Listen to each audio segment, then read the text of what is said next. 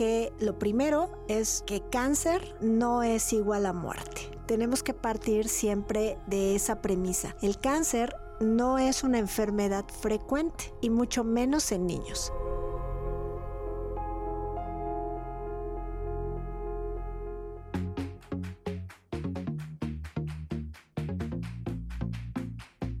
Salud, turismo, cultura, deporte, educación. Eso, y más, es lo que somos. ¿Y quiénes somos? Ya oíste. El programa del Instituto de Seguridad y Servicios Sociales de los Trabajadores del Estado.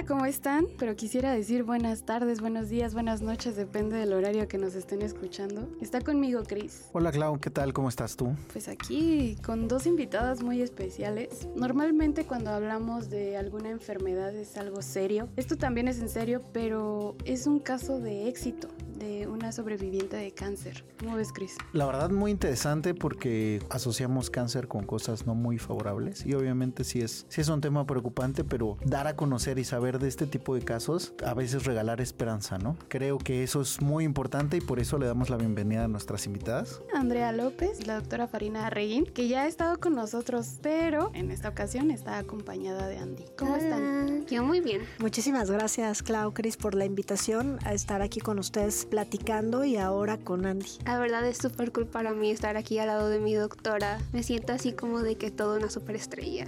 y lo eres.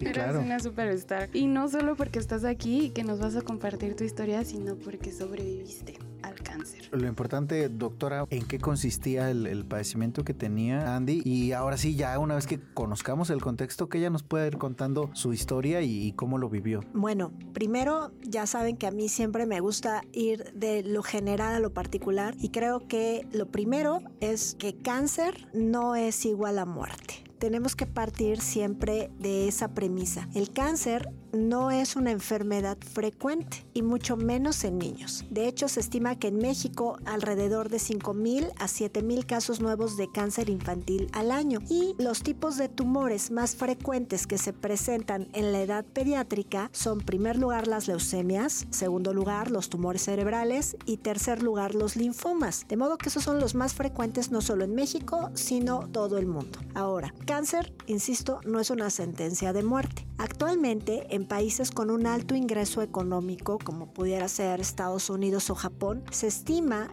que 8, incluso 9 de cada 10 niños o adolescentes que son tratados con cáncer, que son tratados de esta enfermedad, pueden curarse si se hacen las cosas bien y a tiempo. Entonces, o sea, vean ustedes, es una cifra muy alta, estamos hablando de un 80% de supervivencia. Entonces, tenemos que partir de esa premisa. Pero para que esto pase, pues tienen que juntarse varias situaciones. Primero, detección oportuna. Entonces, primero los papás tienen que darse cuenta de que algo está pasando en los niños, ¿no? Segundo, tienen que acudir a un médico de primer contacto que tenga la sospecha de que puede ser cáncer. Lo siguiente es que este médico de primer contacto tiene que enviarlo con un oncólogo o hematólogo, dependiendo a un centro especializado para el tratamiento y ya en este centro especializado se tiene que dar el tratamiento correcto, obviamente tener la infraestructura para hacer un diagnóstico y tener todo para que le vaya bien. Partiendo de eso, que les digo que son leucemias, tumores cerebrales y linfomas, existen otro tipo de tumores que no son tan frecuentes. De hecho, eh, tumor que tuvo Andy es uno de los menos frecuentes y que se presenta de verdad en menos del 5%. Estamos hablando de un sarcoma miofibroblástico. Este es un tumor de tejidos blandos que se presentó en este caso en la nasofaringe, o sea, donde está la nariz, hagan de cuenta por adentro, que invadía todas las estructuras de adentro y se metía incluso hacia el cerebro. Entonces estamos hablando de un tumor que cuando llegó era difícil de operar, pero que además era difícil de tratar. Entonces es un tumor raro que se se presentó en una adolescente y aquí también es importante decir que en los adolescentes la tasa de supervivencia no es tan alta como en los niños más chiquitos, ¿no? En otros grupos etarios.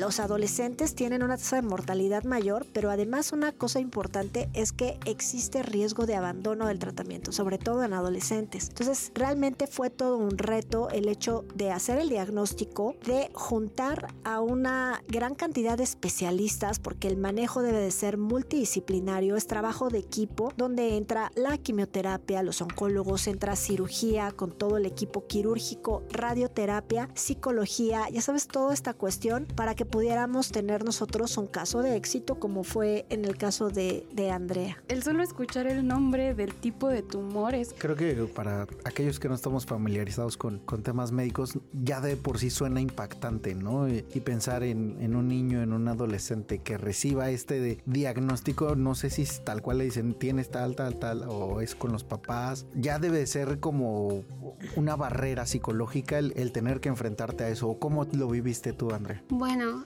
con Farina, lo primero que yo supe de mi tumor es que mi tumor estaba cañón. Eso fue lo que ella me dijo la primera vez que tuvo una conversación honesta conmigo, que yo agradecí mucho porque yo tardé mucho en enterarme que tenía cáncer. Y de hecho no me enteré de la mejor manera porque no me lo dijeron directamente. Me enteré por mis propios medios. Entonces, cuando yo hablo con Farina y Farina es honesta conmigo y me dice las cosas, yo al instante, la verdad yo confío muchísimo en ella. Y creo que puedo decir que eso fue lo que más tuvo influencia en que yo al final estuviera bien. Porque literal yo no protestaba a lo que Farina me decía. Yo siempre confiaba en que Farina me iba a decir que él tenía que hacer las cosas y que esa era la mejor opción. Y si Farina me pedía hacer algo que me iba a doler o que iba a estar difícil o que me iba a lastimar emocional o físicamente, yo sabía que era un sacrificio que tenía que hacerse y que Farina siempre, siempre me iba a poner por delante. Siempre iba a tratar de evitar que a mí me doliera, siempre iba a tratar que yo saliera lastimada. Entonces cuando Farina me dijo confía en Ordóñez y Pacheco, yo también confiaba en ellos, que también fue toda una aventura con ellos porque de hecho ellos no eran pediatras, eran doctores de adultos, entonces fue un poco más difícil como hacer esa conexión. Y suena muy chistoso porque ahora la verdad no puedo vivir sin ellos, o sea, Ordóñez y Pacheco son mis doctores y los adoro y todavía los veo y me hacen fiesta y así, pero sí hubo un momento en el que yo les tenía un poco de miedo. Pues es que eras un adolescente, ¿cuántos años tenías cuando te enteraste? Yo tenía 15 años, de hecho justo pues yo tenía arrastrando los síntomas desde hace tiempo, o sea, ahorita que Farina dice lo más importante es un diagnóstico temprano, yo no lo tuve. O sea, fue mucho antes de los 15 años. Uh -huh. ¿Te gustaría contarnos cómo, cómo fue? Bueno, pues es que creo que una de las cosas que siempre he tenido mucho énfasis es que tenemos que creerles a los niños y a los adolescentes cuando dicen me duele. Y eso fue algo que los doctores en mi ciudad, porque yo soy de provincia, yo soy de los Mochis Sinaloa, ah, cuando quieran caerle. aguanta el calor de la cabina. Qué envidiosos. La verdad sí. La verdad no estaban preparados para tratarme.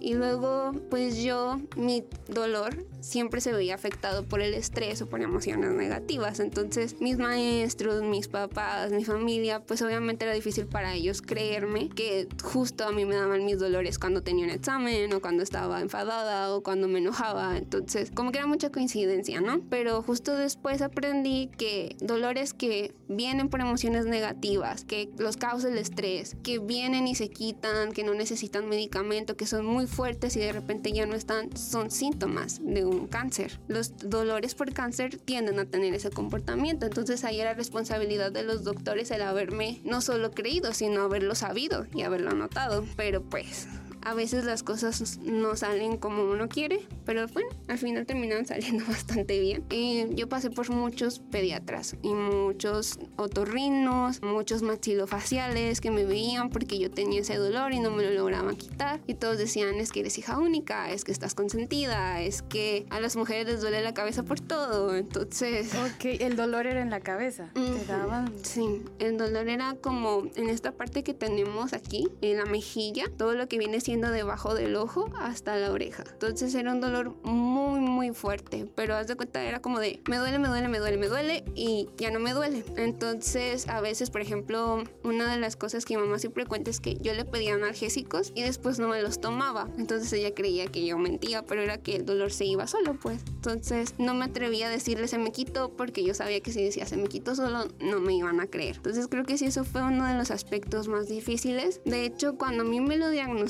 cuando el doctor que me lo encuentra mete la cámara y ve el tumor después de una semana de doctores porque yo no aguantaba el dolor. O sea, en mis 15 años me metí al chapoteadero y me mormé. Entonces como que la presión de, no, de estar mormada más el tumor en la cabeza fue demasiado. Entonces le dijo a mi mamá como que venga usted sola y esto le va a quitar el dolor. Entonces como a mí esa noche ya pude dormir, la verdad yo me fui al cine al siguiente día, pero iba con mis amigas, entonces la verdad me la pasé muy bien. Y me acuerdo que mi mamá llegó y mamá traía un carón y me dice, es que tienes una bolita en la cabeza y vamos a llevarte a Culiacán, que era la capital, y luego a México porque allá saben más cómo te la van a quitar. Y yo, ah, excelente, road trip, vámonos. Y me acuerdo llegó mi papá, también mi papá con la cara y yo así como de que, pero ellos por todo se preocupan, entonces a mí qué más me daba que me venía. Entonces yo empecé a sospechar que algo estaba mal cuando ya toda la familia como que se reunió ese día para despedirme y luego llegó a Culiacán y toda la familia de Culiacán iba a verme y yo, esto ya se está poniendo muy raro. ¿Qué está pasando aquí? Ajá, entonces en Culiacán pues el hospital del Liste apenas estaba empezando a subir de nivel, así que un día yo salgo y me encuentro con un niño que ya no tenía cabello y estaba con quimioterapia y me dice, bueno, ¿tú qué tienes? Y yo, no, pues fíjate que tengo esta bolita en la cabeza que van a quitar. Y el niño en toda la inocencia me dice, ah, yo tengo lo mismo, solo que yo lo tengo aquí. Y se señala el estómago. Entonces, pues... Ahí empezaste a sospechar. Sí, estaba chica, pero tampoco tan descuidada o tan ida como para no hacer la conexión. Y como les digo, y ahí decían que estaba con tres meses de vida. Pero claro, eso fue hace nueve años. Pero aún así es impactante y más para ti. Era de que yo no estaba loca, sí me dolía y sí necesitaba atención. Pero al final de cuentas, guardar rencor ya no tiene sentido. Me lo encontraron y llegué aquí y Farina me estaba esperando. O así lo veo yo. Así fue. Así la vida te puso a la doctora. Ahí una parte muy importante es entender que hay que escuchar y poner como mucha atención en, en lo que las mismas personas nos dicen, ¿no? De siento, pienso, eh, o sea, que, y no descartar porque a veces es, ah, ya al rato se te pasa y, y no sucede nada, ¿no? Y la otra, recordar que uno de los 10 derechos del paciente es obtener una segunda opinión. Entonces, creo que ahí es muy importante para aquellos que, que sientan que hay algo que no les cuadra con su diagnóstico, recuerden que es parte de sus derechos y que lo pueden buscar en cualquiera que sea la institución que las atienda. Sabes, Cristian, yo agregaría a todo esto el hecho de que como papás tú tienes que creer 100% en tus hijos. Y si tu hijo dice, me duele es porque le duele y uno tiene que acudir con un médico para que el médico haga los estudios necesarios y si no está dentro de sus posibilidades, el ISTE tiene esa posibilidad de referir a un hospital de segundo, de tercer nivel para que se pueda hacer un diagnóstico temprano. Entonces yo creo que esta cuestión de, de la detección oportuna de síntomas, de una cosa tan sencilla como es el hecho de tener sinusitis, que era lo que tenía Andy, o el dolor de cabeza no es normal. Tener dolor nunca es normal y eso es algo que creo que todos los que nos están escuchando tienen que tenerlo como muy claro, ¿no? Siempre acudir al doctor para, para la revisión. Y bueno, ya cuando llega Andy con nosotros, cuando se hace el diagnóstico de que tiene tumor, pues entra entonces el verdadero reto, ¿no? Porque es un adolescente. Es un adolescente que como adolescente está pasando por cambios, tú sabes, los cambios que tenemos normales en la adolescencia que es este periodo en el cual tienes, pues te tienes que adaptar a todos los cambios físicos, emocionales, sociales propios de la edad y lidiar con muchas otras cosas. Los adolescentes pasan por todo. Entonces imagínate el hecho de eres adolescente, pero además tienes un tumor, un tumor que está dentro de tu nariz, dentro del maxilar, dentro de tu cabeza y dentro del cerebro. Entonces, ¿cómo decirle a un adolescente, y eso es algo importante, que tiene cáncer, porque algo muy importante es la confianza del médico con el paciente. El paciente tiene que saber que tú no le vas a mentir y los niños no son tontos. Eso es algo muy importante. Los niños son mucho más inteligentes que todos los que estamos aquí en esta mesa, te lo juro, tienen saben todo. Ellos revisan, ven, buscan. Ahora con eh, la tecnología se meten y buscan, ¿no? Su patología. Entonces, siempre hay que ser como muy claros a la hora de decir, por supuesto son menores de edad y siempre tienes que pedirle permiso o a los papás para poder hablar claro. Y yo creo que eso es algo que por lo menos siempre nosotros en el servicio de oncología pediátrica del Centro Médico Nacional 20 de noviembre lo tenemos muy claro. El hecho de la empatía, el hecho de hablar claro, el derecho que tienen los niños, que tienen los pacientes a conocer el estado de salud y el derecho a la salud que tienen. Entonces creo que esa parte de abordarlo y de decirle, no, es una bolita, es una bolota, ¿sabes? O sea, es, está cañón, así tal cual lo, lo dice Andy, es inoperable en estos momentos. Entonces tenemos que buscar y tenemos que juntarnos varios especialistas, porque esto no solamente lo maneja el oncólogo pediatra, sino tenemos que trabajar de forma multi, incluso interdisciplinaria con otros doctores, que es la forma de trabajar para que a Andy y a todos los demás niños que están pasando por esta eh, situación le vaya bien. Y una de las ventajas que tenemos justamente en el ISTE es que tenemos una gran cantidad de especialistas, solamente de niños, sino de adultos. Y trabajar en conjunto, yo creo que es lo que hace grande al instituto, que fue prácticamente lo que pasó contigo, ¿no, Andy? Y de hecho, pues es que casi nadie habla de esto, pero los adolescentes, ah, de hecho tú tuviste una vez una conferencia que se llamaba Tierra de Nadie. Y eso, la verdad, cuando vi yo eso, me sentí súper identificada, porque literalmente estamos en el limbo. No somos niños, no somos adultos, entonces estamos ahí en medio y a veces como que la gente se olvida un poco de nosotros. Cuando hablamos de cáncer infantil, siempre nos imaginamos a niños pequeños. Y no, o sea, también estamos en el cáncer infantil, entramos nosotros, los que estamos como que en esa etapa. Y de hecho todavía me acuerdo, es muy difícil cuando eres adolescente. Luego eh, nos peleábamos entre nosotros y había dramas y es un ambiente completamente diferente el que nosotros hacemos a comparar a los niños que están conviviendo con nosotros en el hospital. Y también es un enfoque completamente diferente el que nosotros necesitamos a los niños. Y muchas veces nos dicen, esto lo tienes que hacer porque eso es lo que te va a ayudar a estar bien. Y tu instinto adolescente te dice, haz exactamente lo contrario. ¿Te costó trabajo? O sea, ¿te costó trabajo decir, eras muy rebelde? Yo era más rebelde antes de enfermarme. Me aplaqué mucho después. Pero sobre todo yo creo que era eso de que no sentía que Farina me estuviera mandando. A Farina yo siempre la sentí muy cerca. O sea, no era como esos doctores que son inaccesibles, que solamente te ven y te dicen, tienes que hacer esto y no te explican por qué. Es que yo sí sé y tú no sabes. Que a veces hasta tus papás te aplican esa, ¿no? Farina siempre era como de que necesito que hagas esto y así va a ser y es por esto y por esto y por esto. Y si tú hacías preguntas, Farina te las contestaba y sabías que te estaba diciendo la verdad. O sea, lo que ayudó a tener este avance en tu enfermedad, este avance en tu tratamiento, fue la confianza que te brindó tu doctora. Sí. Lo que ayudó a que no fueras tan rebelde y a ser consciente de tu enfermedad fue esa confianza y esa empatía o ese lazo que tuviste con tu doctora. Así es. ¿Sabes qué pasa? Que a veces a los médicos, y yo creo que eso es como hasta cierto punto común y no está bien, se nos olvida ver a los pacientes como lo que son, como Andrea, ¿no? Como Juanito, como Carlos, sino pensamos, él de la 32 que tiene leucemia. Y eso no debe de ser, y mucho menos en pediatría. En pediatría es un lugar donde hay magia, ¿no? Entonces creo que eso era pues parte fundamental del trabajo que hacemos nosotros en oncología pediátrica y parte fundamental también era juntar a los doctores de adultos que son diferentes, o sea, yo, yo creo que ellos tienen otro chip completamente diferente, juntarlos y decir, oye, tenemos que trabajar juntos, pero además estás trabajando con un adolescente. Entonces no podemos ser tan fríos, no podemos ser tan bruscos como en ocasiones somos, sino tienes que trabajar de una forma diferente. Estamos en un lugar donde hay esperanza, donde hay magia, donde hay unicornios, donde hay cosas bonitas. Entonces Y tienes pegamos mariposas y pósters de One Direction. Exactamente. Entonces, eso fue como el reto, ¿no? Entonces, afortunadamente en el caso de Andy, pues inicialmente fue una cirugía, pero para poder hacer la cirugía, primero teníamos que embolizar el tumor. Eso no lo hago yo, sino lo hizo el doctor Ignacio Escoto para evitar que sangrara el tumor. Y después entraron los neurocirujanos, en- entró Méndez Rosito de neurocirugía, entró la Laura Pacheco de maxilofacial, entró el doctor Gurrola de cirugía oncológica y entró el doctor Rafa Ordóñez de, otorrino. Entonces imagínate juntar a todos estos eminencias, porque son eminencias del, Centro Médico Nacional 20 todos de noviembre. querían muestras de sangre. Y todos te picábamos, ¿verdad?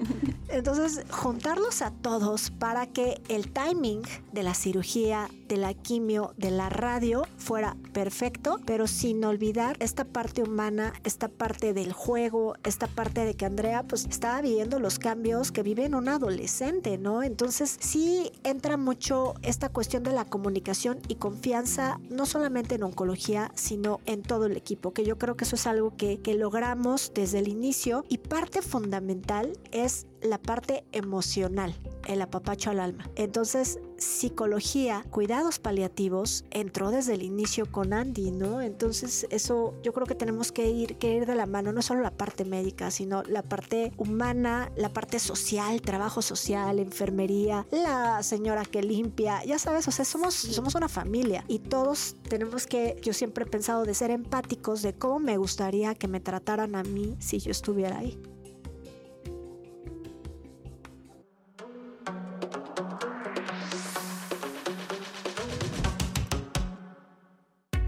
¿Ya nos sigues en nuestras redes sociales oficiales? ¿No? ¿Qué esperas? Búscanos como ISTMX y síguenos en Facebook, Twitter, Instagram, TikTok y YouTube. No te vayas, que esto aún continúa.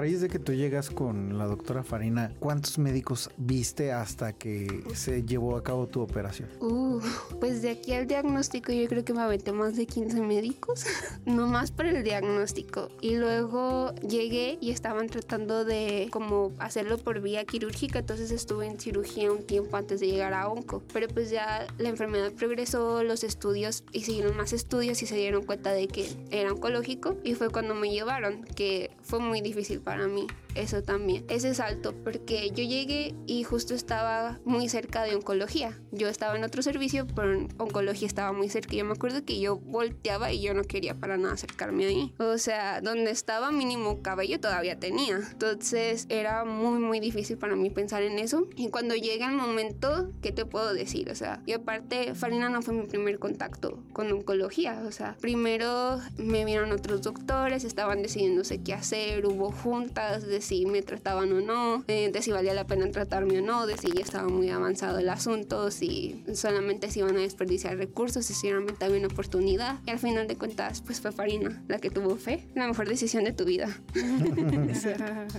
Entonces, hablo de Farina porque es como mi primer lazo, pero pues yo te puedo mencionar muchísimos doctores con los que hasta la fecha los veo en Facebook y mm, lloro si ya tienen hijos o están felices. Baños y San Juanita, que eran residentes cuando yo recién los conocí, que ahora son adscritos. Y siempre le echo carrilla a San Juanito, por ejemplo, porque pues ella era residente cuando yo estaba y yo, sí, sí, ahora eres mucho, pero cuando no entendías nada, ¿quién estaba ahí para ti? Ah.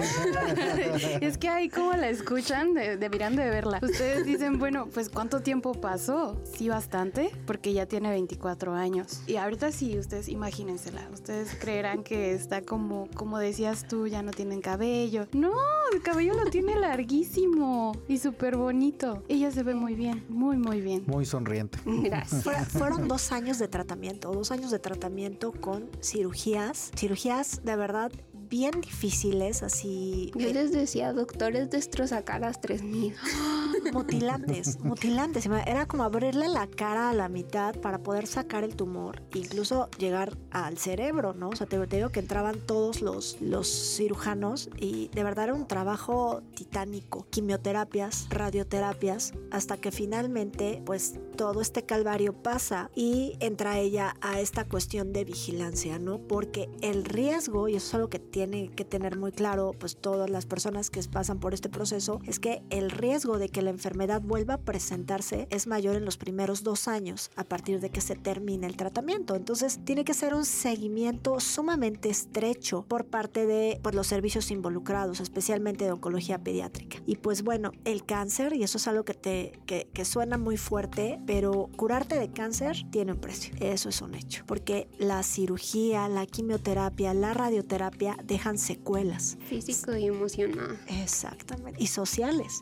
Entonces, esa cuestión de la quimioterapia o la radio puede afectar las hormonas, puede afectar el crecimiento, puede afectar la simetría. Por ejemplo, la simetría facial, como, en el caso de Andy, problemas cardíacos, renales. Entonces, es ahí donde entra, una vez que ya pasamos estos cinco años de seguimiento, entra la clínica de supervivientes de cáncer infantil. Es donde reintegran al paciente, supongo, a la, sociedad, con tu familia también, con, con amigos, con todo. Con todo. Ya no estás pensando en que el cáncer primario este va a regresar porque el riesgo ya es mucho menor, pero puede haber otro tipo de cáncer, una segunda neoplasia, pero sobre todo se trata de cuidar y arreglar todas estas secuelas que se provocaron con el tratamiento. Entonces, el Centro Médico Nacional 20 de noviembre, el ISTE, tiene la única y primera clínica de supervivientes de cáncer infantil en México, donde más de 30 subespecialistas de niños y adultos trabajamos en conjunto para reintegrar justamente a todos estos chavos que ya son adolescentes, que ya muchos son adultos, a reintegrarlos a la sociedad de una forma funcional, de modo que ellos sean económicamente productivos, que sean funcionales, que sean socialmente pues también eh, funcionales y sobre todo que sean pues felices, ¿no? Que eso es lo que todos venimos a hacer al, al mundo. Entonces eso es lo que estamos ahorita haciendo con Andy. Andy ya está en la clínica de supervivientes de cáncer infantil que la lleva eh, la doctora Alma Benito y el doctor Rubén Sebastián y es justamente esta coordinación de todas estas subespecialidades para, tuviste un problema cardíaco, el cardiólogo en este caso de adultos es el que te sigue. Si tenemos problemas de asimetría o problemas de, no sé, que requieran cirugía plástica, entran los cirujanos plásticos para tratar de, de arreglar todo lo que finalmente desarreglamos. Y algo importante también es que antes no hacíamos, pero a partir de hace dos años ya estamos haciendo esta cuestión de preservación de la fertilidad. Muchos de nuestros pacientes, de hecho un 6 a 8% de los pacientes que tienen el tratamiento de cáncer infantil pueden llegar a tener eh, insuficiencia ovárica, ¿no? O entonces pueden llegar a ser incluso infértiles dependiendo del tipo de tratamiento. Y eso es algo que nosotros no vemos al inicio, porque lo que tú piensas es curar, pero ya que lo curaste, ¿cómo lo reintegras? ¿Y qué tal que después quieren ser mamás? Entonces entra también biología de la reproducción, ¿verdad, Andy? A, a ver todo esto y pues es un trabajo titánico porque lo que nosotros tratamos es de que Andrea sea pues funcional, que sea económicamente activa, que sea feliz y eso es lo que estamos haciendo con todos nuestros pacientes. Justo esto te iba a preguntar porque yo tenía curiosidad. ¿Quieres tener una familia? Quiero muchas cosas. digo, en la cuestión de, de la escuela, ¿Cómo fue ese proceso? ¿Extrañabas la escuela, tus amigos, digo, andar de novia? Porque pues, yo me acuerdo cuando era adolescente. ¿no? Pues sí, es que la verdad, por ejemplo, ahora yo veo el servicio y es otra cara desde que Farina entró como jefa. O sea, me veo muy reflejada porque más bien, no sé, como que me siento feliz y aliviada porque siento que muchas cosas por las que yo pasé, los que ahora están librando esta lucha no las tienen que pasar. Y si las pasan, los van a ser acompañados de la manera correcta, porque cuando yo llegué, pues las cosas estaban en pañales, o sea, muchas cosas en un sistema que necesitaba ser cambiado, que necesitaba ser modernizado, que necesitaba muchas cosas. Y ahora, por ejemplo, yo cuando estuve eh, hubo mucha tasa de mortalidad, entonces sí hubo un momento en el que éramos muchos y yo creo que en cuestión de un año, año y medio éramos tres.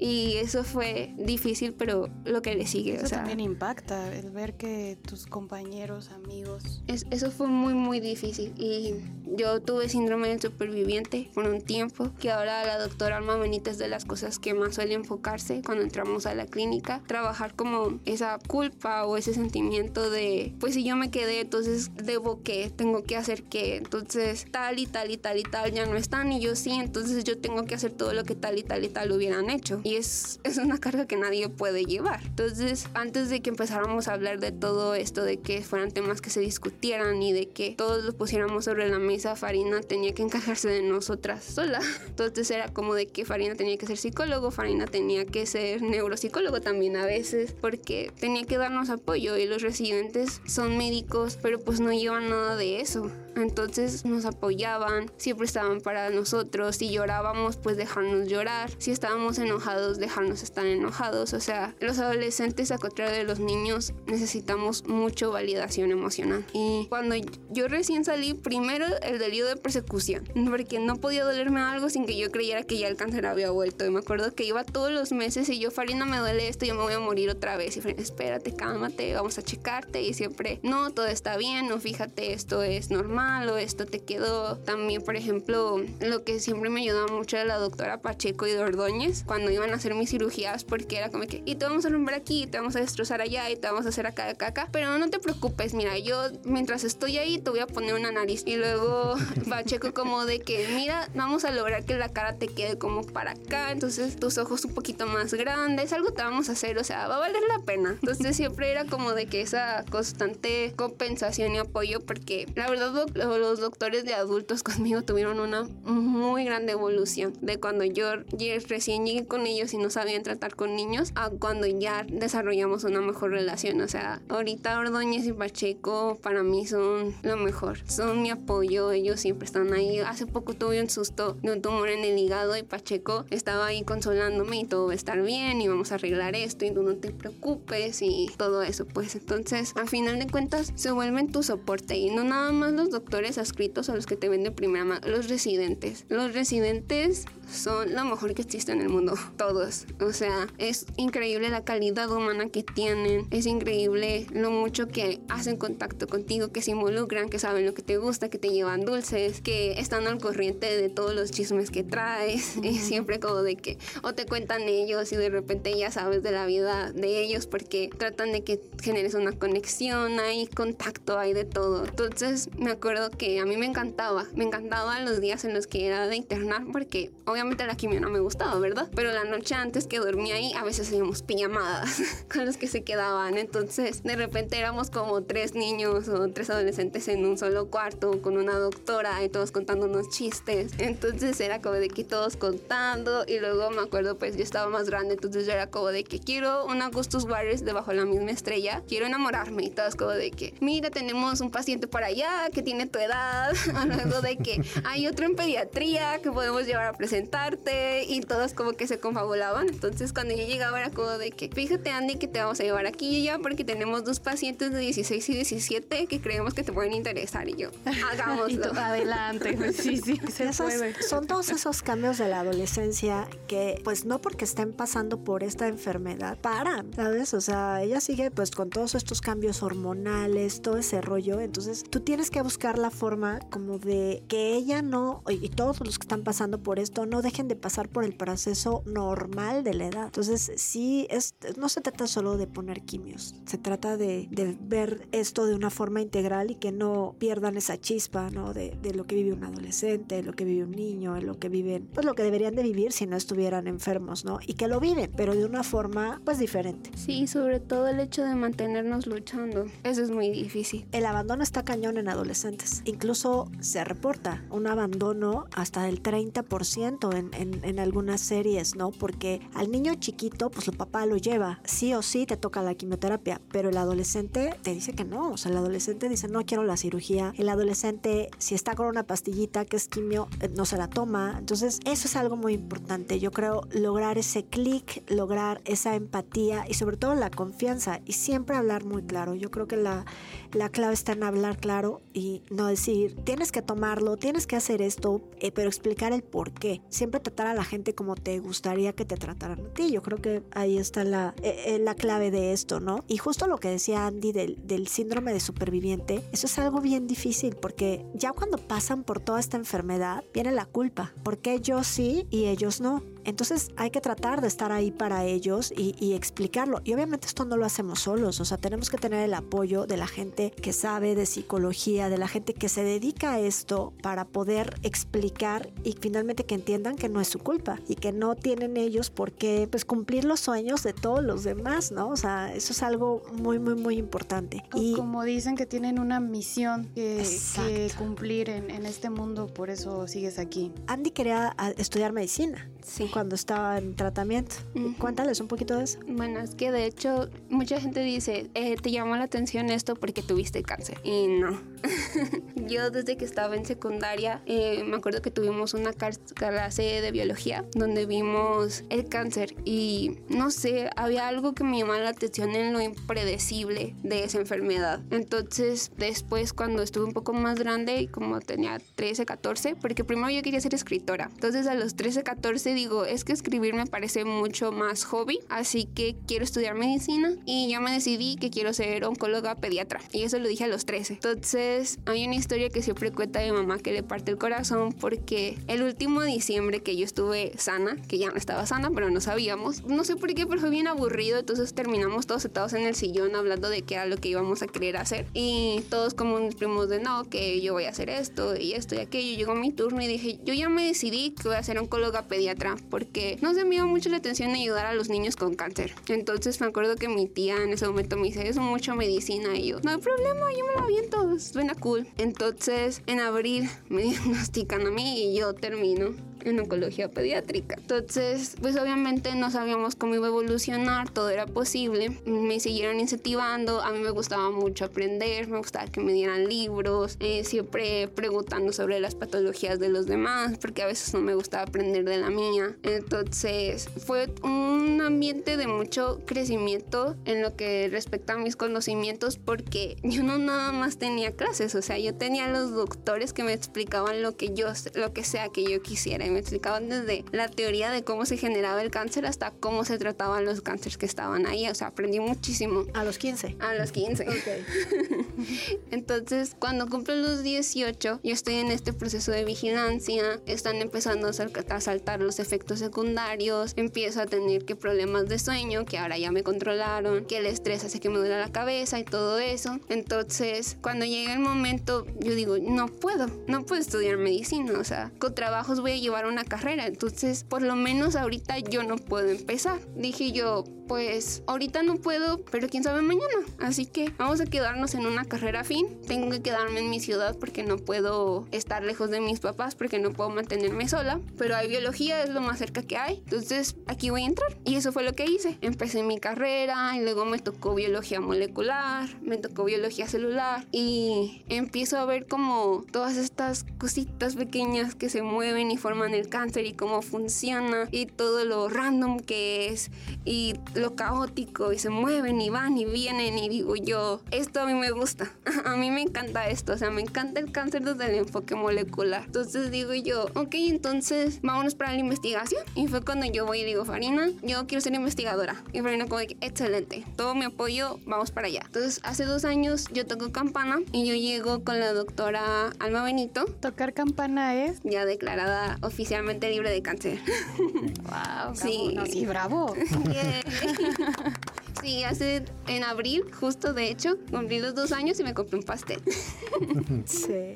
No para menos, sí, Entonces, llego con la doctora Benito y la doctora es como que vamos a empezar a tratar tus síntomas, pasa el año y de repente digo, es que doctora, yo quiero ser investigadora. Entonces me dice, ah, pues fíjate que está el Instituto Nacional de Medicina Genómica, es el INMEGEN, ¿por qué no aplicas ahí? Y yo digo, yo nunca voy a quedar ahí, o sea, he estado los últimos cuatro años de mi vida enfocándome en esto de que el cáncer sobrevivirlo y luego reparar todo lo que el cáncer dañó, entonces meses. Pero claro que lo ibas a lograr después de lograr superar el cáncer. Pues sí, pero o sea, no tenía esa como historial académico, currículum que tienen todos mis pares. Y dije yo, pues lo único que puedo hacer es rifármela en la carta de exposición de motivos. Entonces les conté casi casi todo lo que les estoy contando a ustedes. Y me llaman y me dicen, hay un doctor que te quiere en su laboratorio. Y yo, Dios mío, ¿en serio? Estaba yo delirando y ahora estamos trabajando. Obviamente pues yo estoy empezando, estoy en un, estoy muy bajo. Estoy ayudando mi asesor de doctorado que es una eminencia. Me explica muchísimas cosas, es muy buen maestro y es asombroso, o sea, realmente es asombroso el ver cómo funcionan las cosas. Eh, mi asesor, eh, Miguel Morales se llama, cuando Miguel está trabajando y yo nada más veo, y cuando se sienta conmigo me dice, es que vamos a diseñar estos experimentos porque de esta manera vamos a llegar a hacer esto y vamos a comprobar esto. Y cuando le entiendo, así entiendo todo lo que me dice, yo así que, me siento tan cool. Y luego ahorita él está enfocándose en biopsias líquidas. Y eso a mí me suena música. O sea, a mí me encantaría seguir por este camino, dedicarme a la investigación y lograr encontrar una manera de hacer un diagnóstico oportuno. O sea, de que muchas personas tengan eso que yo no tuve un diagnóstico a tiempo, una enfermedad más leve, más fácil de tratar, que no lleguen al punto que yo llegué. O sea, un día yo llegar y estar al lado de Farin y decirle, lo estamos haciendo. Hola, colega. Hola, colega. Ay, voy a llorar, perdón.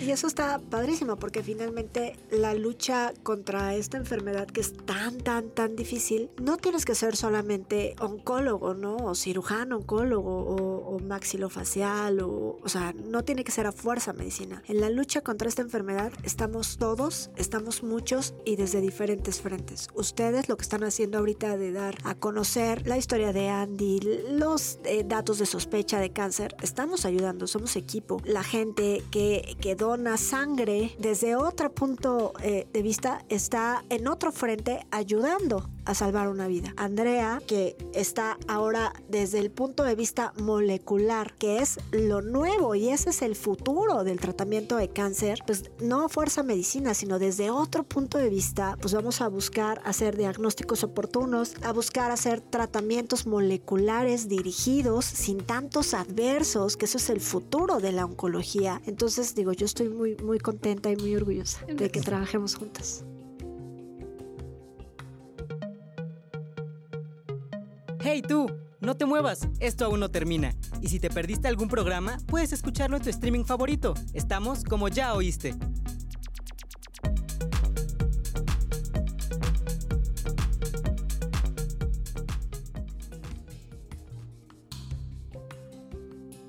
Nosotros asombrados. Chris está muy asombrado porque él habla mucho y ahorita está como...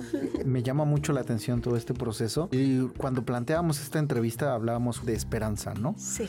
Que, que creo que a veces es lo que hace mucha falta en estos procesos de, del trabajo de día a día de combatir la enfermedad porque, porque hay muchas adversidades desde el punto de vista psicológico. Y no lo digo con el ánimo de bajonear a las personas que están pasando por este proceso, sino, o al menos a mí me gustaría escucharte a ti es el se puede librar esa barrera y cómo lo viviste, porque ha de ser brutal, ¿no? De verdad no me imagino este proceso. Me di contra la pared muchísimo tiempo por querer llenar el vacío que ellos habían dejado y es imposible. De todas las tareas que me di mientras estuve enferma de hacer lo que Farina me dijera, de hacer lo que mis doctores me comandaran, de aguantar el dolor cuando era necesario, de cooperar a pesar de que sentí el impulso de quitar lo que sea que me estuvieran lastimando. Esa fue la más, la más difícil. Y luego un día estaba colapsando y ya no podía más. Y me dije a mí misma, si hubiera sido yo la que se hubiera ido, realmente esta era la manera en la que yo hubiera querido que ellos vivieran.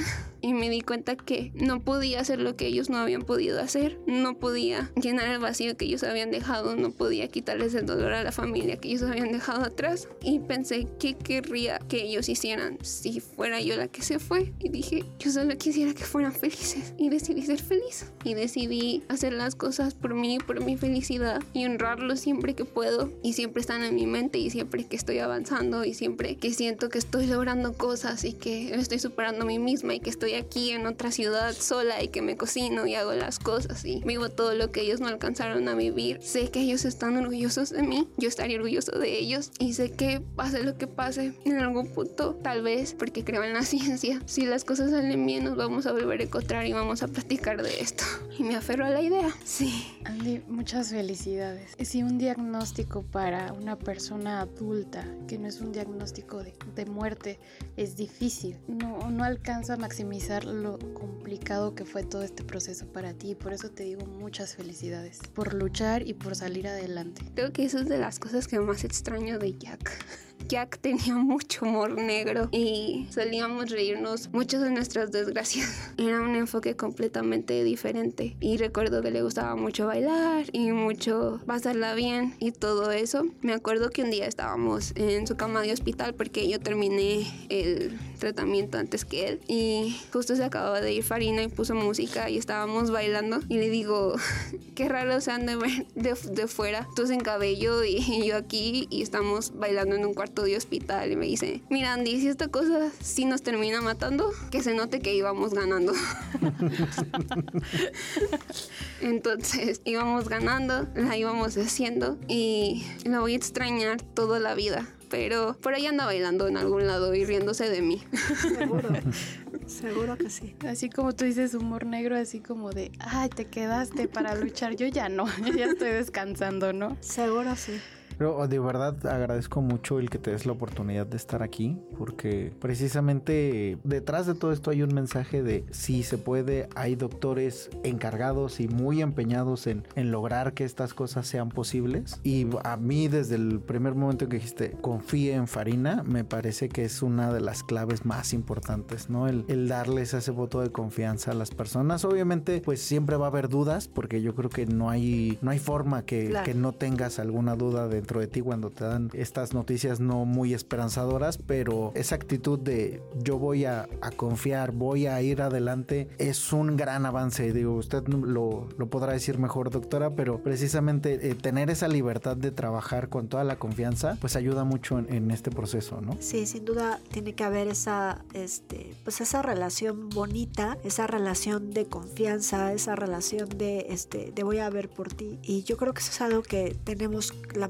parte, y si no diría prácticamente todos los pediatras, ¿no? Y deberíamos de tenerla todos los médicos, empatía. A veces los doctores adultos están acostumbrados a lidiar con personas adultas que pueden manejar sus emociones, que son más racionales, que entienden mejor sin necesidad de tantas palabras. Y luego estamos nosotros que a todo reaccionamos y nos miran feo, ya me caíste mal. o sea, y es que al final de cuentas siento que no se dan cuenta de la importancia que es que cuando te estás muriendo de miedo, voltear y decirle tengo miedo y confiar cuando ella te dice que todo va a estar bien. El cáncer se puede curar, que yo creo que eso es finalmente lo que, lo que concluimos. El cáncer se puede curar si se hacen las cosas bien, a tiempo. 80 de supervivencia en países con un alto ingreso económico, yo creo que nosotros podemos llegar como México a ese alto porcentaje, pero nunca olvidar la parte humana, ¿sabes? La parte de, de- del alma, la parte del corazón, y yo creo que eso es algo que todos los oncólogos y los que no son oncólogos deberíamos de hacer, ¿no crees, Andy? Entonces sí se puede, y pues finalmente toda la gente que nos está escuchando y que está pasando por, por esta eh, situación, confíen en sus doctores, sí se, sí se puede, y hay veces que no se puede. También eso lo tenemos que tener muy claro, ¿no? Hay veces que no se puede. Y cuando no se puede, tenemos que buscar la forma del acompañamiento y de transitar a la fase que sigue de una forma sin dolor, de una forma digna, yo diría así, pero siempre acompañados. Entonces, no siempre se va a poder y eso también tiene que quedar claro siempre desde el inicio, pero estar con ellos desde el inicio, sea cual sea el desenlace. Yo creo que eso es algo que todos los médicos deberíamos hacer. Y este mensaje muy claro de no estás solo, Exacto. no estás sola, siempre hay alguien contigo y siempre va a haber alguien contigo. ¿no? Siempre. Este espacio es para eso, rescatar muchísimo la prevención, rescatar el no automedicarte, el entender a la otra persona, el ser empático y el entender a tus hijos y hacerles caso de que si te están diciendo algo, es por algo. Claro. A mí me da muchísimo gusto tratar estos temas contigo porque quedamos impactados, como siempre lo Como decimos. siempre. por muchas cosas, muchas cosas, porque hablamos de muchos temas, muchas enfermedades, de los servicios también que brinda el ISTE, pero siempre quedamos impactados con nuestros invitados e invitadas. La verdad es que esta ocasión prefería escuchar porque vale mucho la pena darnos este tiempo de, ver las historias, de saber que, que sí se puede, que cuando no se puede, o dentro de este camino que nos cuenta Andy, pues hubo, hubo momentos difíciles, sobre todo cuando pues dejan de estar algunas personas, pero pues es parte de todo el proceso y, y al final es decir, vale la pena el, el, seguir adelante. Hay muchos adolescentes que, que deciden no continuar con el tratamiento, pues tal vez invitarlos a que se vean reflejados en esta situación y decir, vale la pena seguir luchando, ¿no? Porque siempre habrá algún médico que quiera seguir luchando, porque también es eso, ¿no? No son solo las batallas de los pacientes, también son las batallas de los médicos y, de, y del esfuerzo que hace mucha gente, porque como lo decía Andy, o sea, ¿cuántos médicos ha visto, cuántas personas estuvieron involucradas, hasta los compañeros de intendencia que están ahí y que a veces es ese apoyo e incluso puede llegar a ser un vínculo así de, ah, hola, ¿cómo estás? Eh, o sea, todo ese día a día que vives en este proceso de enfermedad es complicadísimo. Yo, yo siempre he pensado que por lo menos en el servicio de oncología pediátrica eh, somos como una familia, donde cada quien desde su trinchera hace lo mejor que puede. O sea, desde el policía de la entrada al servicio que saluda a los niños por su nombre, o sea, de hola Santiago, hola Carla, hola, ¿sabes? Eso es importante. La gente que limpia, el personal administrativo, por supuesto enfermería, que enfermería es el corazón y la fuerza de un hospital, la parte médica, los residentes, psicología, rehabilitadores, o sea, camilleros, ¿sabes? Es, somos de verdad una una, gran familia. Entonces, pues trabajamos de la mano y todo esto no sería posible sin el apoyo de los padres de familia, de los papás, que son los que confían y nos ponen en nuestras manos a su tesoro más preciado, que son sus hijos, y finalmente quien está con la enfermedad, que son ellos, ¿no? Entonces, si falla alguna de estas partes, se rompe. Entonces, tiene que ser como un engranaje perfecto para que todo pueda fluir pues, de una forma positiva. Ya que has tenido oportunidad de sobrevivir a la enfermedad y probablemente ya como adulta platicar con tus papás con una honestidad como mucho más ruda y mucho más brutal. ¿Cómo vivieron ellos este proceso? Ah, mi mamá y mi papá. Mi mamá, wow, no, no puedo encontrar. Yo creo que incluso te gana un poco a ti, Farina, pero no puedo encontrar una mujer que sea más valiente que mi mamá. Sí, es cierto. Es correcto.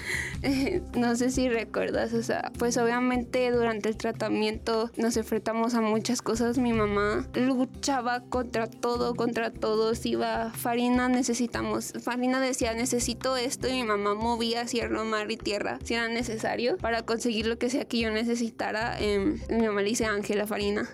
Siempre le ha dicho que, que es su ángel personal. Pero, ah, no sé. Creo que en esto sí me quedo sin palabras un poco. Pero durante todo el tratamiento nadie luchó tanto como mi mamá. O sea, obviamente estaba yo, pues que era la primera que estaba en la línea de guerra. Pero ¿qué hubiera sido yo si no, de mí si no hubiera estado Farina y mi mamá atrás? No hubiera podido. O sea, eran las que se aseguraban que yo estuviera bien en todos los aspectos. O sea, mi mamá a veces le tocaba hacer la mala porque era la que me obligaba a tomarme el betabel, que hasta la fecha no me gusta, como muchas espinacas. eh, Farina, que siempre era mi cómplice. Mi papá, que no importaba qué tan mal estuviera la situación, qué tan pocos meses de vida me dieran, qué tan asustados se vieran los doctores. Mi papá decía, ella va a estar bien. Y estuve bien. Y siempre era como de que sí, sí, ahorita las cosas están mal, pero van a estar mejor al rato y vamos a mejorar y todo va a estar bien. Y pelucas las que quieras, Andy. ¿Quieres ser rubia? ¿Quieres ser morena? ¿Quieres tu color natural? ¿Cómo quieres andar? Y luego era como de que Farina, ¿Cuál peluca? Sí. ¿Te acuerdas? Sí. Sí, es que estábamos diseñando mi carrera de modelo en esos Es correcto. momentos y luego Farina siempre me dijo, no te preocupes porque no tener cabello te da versatilidad. Entonces yo siempre, la verdad, yo tenía muy claro que yo podía ser modelo mientras estuviera ahí. Por supuesto. De hecho, sí fui modelo. modelo. Y luego, por ejemplo, mis fotos como One Direction me veo al millón porque tanto Méndez como Pacheco como Ordóñez y todos los residentes los pusieron como de que arréglamela. Ah, es que esa es una una historia muy chila. Yo pedí mi deseo en Make a Wish, que Make a Wish es una fundación que nos concede deseos a niños que tenemos enfermedades que ponen en riesgo nuestra vida. Entonces yo quería conocer a One Direction. Ese era mi sueño. Pero pues te piden otras opciones y a veces no se podía dar. Entonces ya me iban a llevar a mi segunda opción. Y aquí Mister dijo, no, no vas. Entonces yo, Farina, quiero ir. Y Farina, no, no, espérate, espérate tantito. Al rato, después, ya que estés mejor. Y después un día me hablan y me dicen, ya te conseguimos para que vayas a Filadelfia en un concierto y los conozcas. Y yo, Farina, yo tengo que ir. yo tengo que ir. No, es que es como si yo conociera a los Backstreet Boys. Perdón, pero me gustan. Entonces, Pero pone en contexto que estaba con tumor, cirugía, quimio, ya sabes, o sea, que me iban a operar. Era, iba a ser la segunda operación. Era un cuando tumor me el- cuando me dieron la grande. noticia. Sí, o sea, y de pronto esa noticia, entonces, híjole, es bien difícil porque lo principal, lo primordial siempre es la vida, ¿sabes? El tratamiento, el timing de la cirugía y, y tener todo, pero a la vez la parte humana, la parte de conocer su sueño, de siendo sinceros, yo no sabía si, si la íbamos a lograr, ¿no? Si iban a lograr quitarle el tumor, entonces, ¿qué tal que era el, el único viaje que iba a hacer, ¿no? Entonces, pues fue una decisión difíciles, de las difíciles que muchas veces tenemos que tomar la, la vida y en el tratamiento y fue una decisión consensuada con Andrea, con su mamá, con el resto del equipo médico y decir, pues la tienen que operar, la tienen que dejar bien, porque yo no la puedo dejar ir con tumor, la tienen que dejar bien, sin hinchazón, sin el Porque edema. no puede salir mal en las fotos. porque no puede salir mal de las Llevan para fotos. conocer a los amores de su vida. ¿cómo? Imagínate. Y, y, y Era lo logramos. Y lo logra practicar el inglés, ya sabes, porque ni modo que se parara enfrente de ellos así. Entonces fue todo un show, pero finalmente lo logramos. Y eso es parte de lo que nosotros tenemos que cuidar. Esa parte del deseo, te digo, la parte de la magia, la parte de, de, de que sigan viviendo su vida como deben de vivirla los adolescentes, ¿no? Me da una esperanza de que sí, ahorita te vamos a abrir la cara, pero mañana vas a estar conociendo a tus ídolos, entonces Exacto. valía la ¿Se pena. logró? Sí, obvio. Tenemos las fotos. Sí, tenemos las fotos. Eh, Evidencia. Sí. Sí, me acuerdo. Esa vez fue la. Yo pedí entrar a la conferencia y todos estaban como de que no te preocupes, Andy, vamos a evitar que te duela, vamos a ser cuidadosos y que no sé qué, que no sé cuánto. Y así, güey, miren, ustedes rompan lo que tengan que romper, quiten lo que tengan que quitar, no me dejen con nada, porque yo, cuando salga de ese quirófano, a empezar a bajar el hinchazón. Porque tenemos que ponernos las pilas. Yo tenía que ir a terapia intensiva, me salté terapia intensiva, no fui a terapia intensiva porque salí súper bien y yo así como de que ya, las pastillas para que me bajen la hinchazón, vamos a hacer los ejercicios y todos, todos, todos, todos los doctores, desde maxilo hasta, hasta vascular, todos estaban sobre mí de que hay que arreglarle esto, que esté bien, que se le suban las defensas, que no traiga nada abajo, que cuando vaya esté al 100, que pueda correr, que pueda caminar y que no sé qué. Y luego cuando yo iba ya en el viaje y estaba con mi asesora de deseo y me dice, ay, ya sé cuánto te operaron y yo, un mes. y, y yo, te traigo con un mes de cirugía y yo, sí, aquí ando todo bien. Esa noche ni dormí, al siguiente día los iba a conocer, entonces andaba con toda la emoción y llegué con toda la vida aquí. Hasta con regalos, ¿verdad? Sí. Pues ese es el tipo de historias bonitas. Sí, claro. Que, o sea, los que nos están escuchando dicen, bueno, si ella pudo conocer a One Direction con un mes de, de la cirugía, yo puedo hacer lo que sea. Siempre he dicho que Niall Horan se enamoró de mí, pero no pude hacer nada al respecto porque yo tenía 16 en ese tiempo. Ay, no, no me hubiera importado. La ley dice lo contrario. Sí, sí es cierto, sí es sí, cierto. sí, ante todo. Ok. Está bien.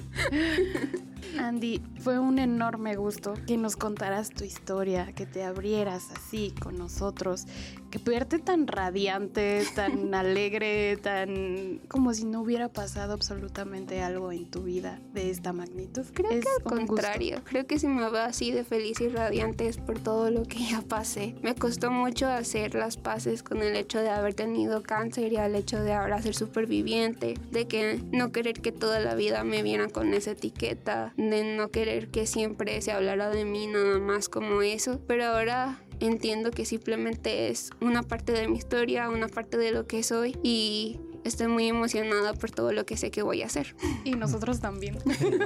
O sea, yo ya lloré 20 veces en esta entrevista. Qué bueno que lo dices porque en la parte psicológica para mucha gente es, es que solo soy eso, ¿no? Cuando hay muchas cosas detrás, Claro. pero no es que solo es, esa es una parte importante de lo que tú eres y eso no va a cambiar, pero sí puede cambiar el cómo tú mismo te percibes, ¿no?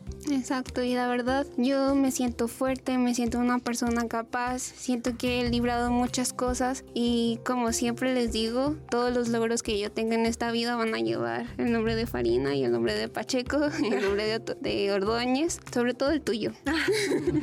no les digas. No Siempre van a llevar su nombre, siempre van a estar conmigo, siempre voy a estar agradecida con ellos, pero al final de cuentas yo soy mi propia persona, Claro. yo soy quien soy, estoy orgullosa de mí misma, estoy orgullosa de ellos y espero que todo el tiempo o todo lo que me falte por vivir los haga sentir bien y los haga sentir orgullosos de todo lo que hicieron por mí. Estamos más que orgullosos, Andy, de ti y de todo lo que haces. Y, y esto abre una ventana de oportunidad para que posteriormente busquemos cambiar políticas públicas en relación a los supervivientes de cáncer infantil, que tengan igualdad de condiciones e igualdad de oportunidades en trabajo, en seguro de gastos médicos, en oportunidades de, de la vida que la gente que no tuvo cáncer. Entonces yo creo que todavía nos queda un largo camino por recorrer y estoy segura que vamos a hacer muchas cosas grandes. Pero vamos avanzando. Ese creo que puede ser un mensaje muy, muy bueno, el vamos avanzando, ¿no? Sí, Vale la pena seguir Que se bailando note como que vamos Jack. ganando. Sí, que se note que van ganando. Muchísimas gracias por estar aquí, Andy, por contarnos tu historia. La doctora Farina por, por ser este apoyo tan grande para Andy y para nosotros también en este espacio. muchas gracias. Quiero aprovechar el espacio para agradecer a todas las personas que están involucradas, así como estuvieron en el tratamiento de Andy, de todas las personas, ¿no? Niños, eh, adultos que están en, en este proceso de tratamiento oncológico, gracias incluso a las asociaciones, ¿no? Claro. Porque en tu momento pudo haber sido un impulso para seguir adelante. Sí, sí lo fue. Eh, y, y precisamente, o sea, hay, hay mucha gente involucrada en esta lucha, eh, desde diferentes trincheras, como lo mencionó la, la doctora Farina. Y sigamos adelante porque al final del día dependemos de todos, ¿no? Y si puedo robar un minuto más, Todo el micrófono es Eh, tuyo. gracias a mi familia, tal vez no los nombro mucho porque este proceso lo viví aquí mientras ellos estaban allá, pero volver con ustedes siempre fue mi mayor motivación. Ahora estoy lejos por voluntad, pero sé que también ustedes están muy felices de todo lo que estoy logrando. Gracias a mis tías, gracias tía Gris, gracias tía Adriana, gracias también a mi tía Piti, a mi tía Leti y a mi tía Nora y gracias a mi tía Abel, allá en la Quinta Choya donde anda. No lo hubiera logrado sin ustedes y créanme que estoy muy agradecida por todo lo que hicieron por mí en su momento y que siguen haciendo, sobre todo motivándome. Y gracias a mi sobrino Mateo por existir y darme motivos para vivir todos los días. Gracias a todos esos superhéroes, porque son superhéroes y superheroínas. Muchas gracias. Y a ti que nos escuchas, pues ojalá te haya gustado este motivo programa. Nos vemos en un siguiente. Yo soy Claudia Mejía. Yo soy Cristian Ortiz. Pues hasta pronto. Bye bye. Bye. Bye.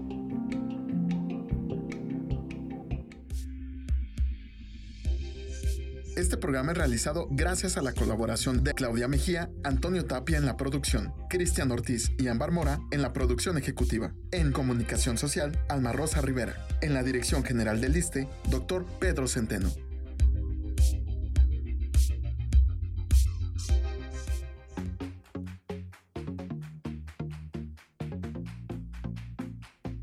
Salud, Turismo. cultura. Deporte Educación. Eso y más es lo que somos. ¿Y quiénes somos? Ya oíste.